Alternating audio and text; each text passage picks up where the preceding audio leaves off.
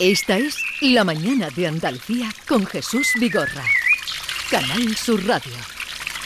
Yo quiero cambiar el mundo, lere, quiero cambiar el mundo, lere, quiero cambiar el mundo. No creemos que el cambio climático es un cachondeo, una bromita de mal gusto que nos dan para meternos miedo. Y anda que no he pasado yo calor en el mes de enero, y en diciembre y en febrero. Coño, que me fui a la playa y me encontré a Zapatero. Y al Berlusconi y a Sarkozy, todos los colegas sofocados, todos los colegas con la cremita, todos los colegas achicharrados. Y apareció la reina Isabel Oh. con un tanguito de oh. colores. Madre mía. Con la Camila Esto hay que cambiarlo. Esto hay que cambiarlo. Esto hay que cambiarlo. Ay, Dios mío. Yo le dije, esto Yo no me acordaba de la reina. Ay, ay, ay, Esto ay, ay, ay, ay. No es No es normal. normal. Y es que No, esto eh, ahora sí que no es normal. normal. es que se vayan a llevar un susto. Quiero cambiar el mundo, lere, lere, quiero cambiar el mundo, lere, lere, quiero cambiar el mundo. O sea, es la primera de esta canción que ha muerto porque Zapatero, Berlusconi y Sarkozy, están vivos. Sí, están Sí, vivos. pero mm, esto tienes que readaptarlo.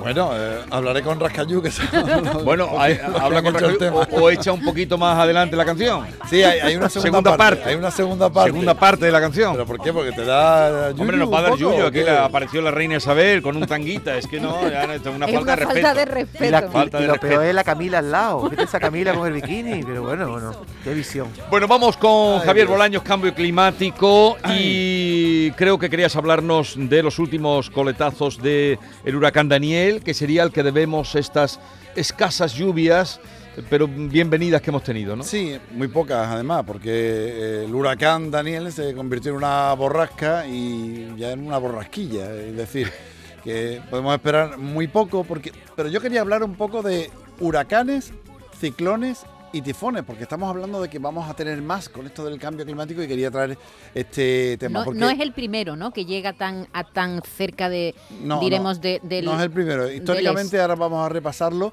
pero eh, antes que nada, ¿vosotros sabéis la diferencia entre huracán, ciclón y tifón? No. Eh, alguna vez Marbizón nos explicó aquello, pero se olvidó. Así Es una que cuestión de- bien, de hablemos con propiedad. ¿De potencia? ¿Tiene que ver con la potencia? No, no tiene que ver con la potencia, tiene que ver con dónde se originan. Es decir, si estamos hablando de que se originan en el Atlántico Norte, en el Caribe, en la zona nororiental del Pacífico, son huracanes. Si se originan en el Pacífico noroccidental, son tifones. Y si son en el Pacífico sur o en el Índico, estamos hablando de ciclones. Pero las características son comunes. Son Grandes tormentas, tormentas con fuertes vientos mantenidos de más de 120 kilómetros por hora, como este que estamos escuchando, y, y de tormentas eléctricas. O sea, Bolaño, es- que no hay huracanes en China ni hay ciclones en el Caribe. Es una cosa de geografía, ¿no? Efectivamente, es una cuestión geográfica pura y exclusivamente una nomenclatura, por así decirlo. Ahora, lo que nos interesa, ¿va a haber más huracanes, va a haber más eventos de este tipo con el calentamiento global? Porque estamos escuchando varias cosas. Pues yo he hablado con Rubén del Campo, que es eh, portavoz de la AEMET, y nos explicaba esto.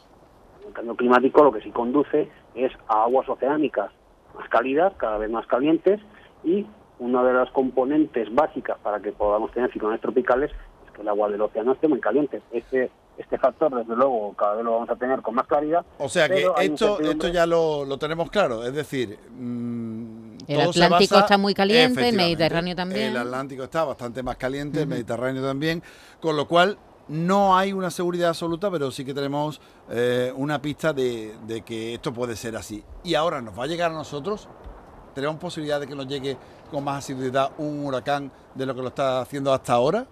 No se puede saber todavía científicamente cómo se van a modificar las rutas que siguen los ciclones tropicales, pero lo que sí sabemos es que las aguas más cálidas en el Océano Atlántico se lo van a poner más fácil para llegar a, a nuestro territorio, a la península ibérica. Y ojo, porque ya ha venido el cántaro a la fuente varias veces, y sin ir más lejos, podemos citar la tormenta subtropical Alfa, que en septiembre de 2020 se formó prácticamente frente de Lisboa, el 2020, huracán. Leslie prácticamente llegó a, a la península ibérica como huracán en el año 2018, en octubre del 2018, y justo un año antes, un huracán de categoría 3, que se llamaba Ofelia, estuvo a menos de mil kilómetros de las costas de Galicia. Así que, bueno, mm, la verdad es que en los últimos años hemos tenido ya visitas de, de ciclones tropicales que se han quedado muy cerca de, de nuestro país. 17, 18 y 20, si os dais cuenta, prácticamente en Uno al menos de año. un lustro, en menos de un lustro donde casi. se han concentrado los más cercanos que hemos tenido en nuestra tierra. El caso de Daniel, además, no es, como dice la canción, no es normal. Esto no es normal. El huracán Daniel se ha formado en una latitud mucho más al norte de lo habitual. Pensemos que su formación tuvo lugar en una latitud pues similar a la de cualquier ciudad andaluza, Málaga, Sevilla, por ejemplo. No es normal y además no lo es tampoco el mecanismo de, de formación, porque se generó sobre aguas muy cálidas a unas temperaturas más propias del mar Caribe que de un Atlántico a latitudes tan altas. Por lo tanto, tuvo un origen genuinamente tropical que, como decimos, no es para nada habitual tan al norte. Es decir, no es que el huracán se creara en el Caribe, viniera rodando, no, no, sino No. que se creó aquí a mil kilómetros de las Azores. Efectivamente, se creó en una zona atlántica Sí, sí. con una temperatura excesivamente caliente para lo que estamos acostumbrados y entonces, claro, lo tenemos mucho más cerca. Pero mira, hemos hablado de huracanes, de tifones y de ciclones. Pero ¿sabéis lo que son los medicanes? Medicanes. Medicanes, no. No. Ah, Podéis tener una idea. Medicanes, medicanes, medicanes. Medi me Me- suena. Ah, me- pequeño huracán. No, Medi, No, Medi- pequeño medio huracán, huracán. si es pequeño. me- Casi, No, casi. Medi es me- mitad, ¿no? No sé. Bueno, eh, vamos a escuchar a, a Rubén, que nos lo va a explicar. En la cuenca mediterránea en ocasiones se forman unos ciclones que no son exactamente ciclones tropicales, pero que comparten características con aquellos que se llaman medicanes, una especie de huracán mediterráneo que, como digo, no es exactamente un huracán, aunque comparte características con aquellos, como por ejemplo, pues tener un corazón, un núcleo cálido, que es muy propio de los huracanes. Esto se traduce, pues como digo, en ciclones muy, muy intensos que en ocasiones dan lugar a vientos huracanados, vientos fortísimos y también a lluvias muy intensas. Así que tenemos por el Atlántico los huracanes y por el Mediterráneo Ah, los los Por eso se Medicanes. llaman medicanes de Mediterráneo. Y eso tiene que ver con que- las gotas frías que caen a veces por el levante cuando pasa el verano, porque estas gotas frías que, que bueno, casi todos los años tenemos, lluvias torrenciales Suele- terribles, suele pasar, eh, con pero- consecuencias algunas veces catastróficas. Las gotas frías son la, digamos que toda la energía que, que se produce cuando el, mar está muy caliente y se acumula, la gota fría es la eh, chispa que enciende y se convierte eso en un, en medicán. Es decir, se mezcla una cosa con la otra y consiguen eh, formar esos vientos y esas tormentas. La gota fría por un lado y la energía que se acumula debido a la temperatura del mar. Esa combinación es lo produce los huracanes y los medicanes, en este caso, los del Mediterráneo, que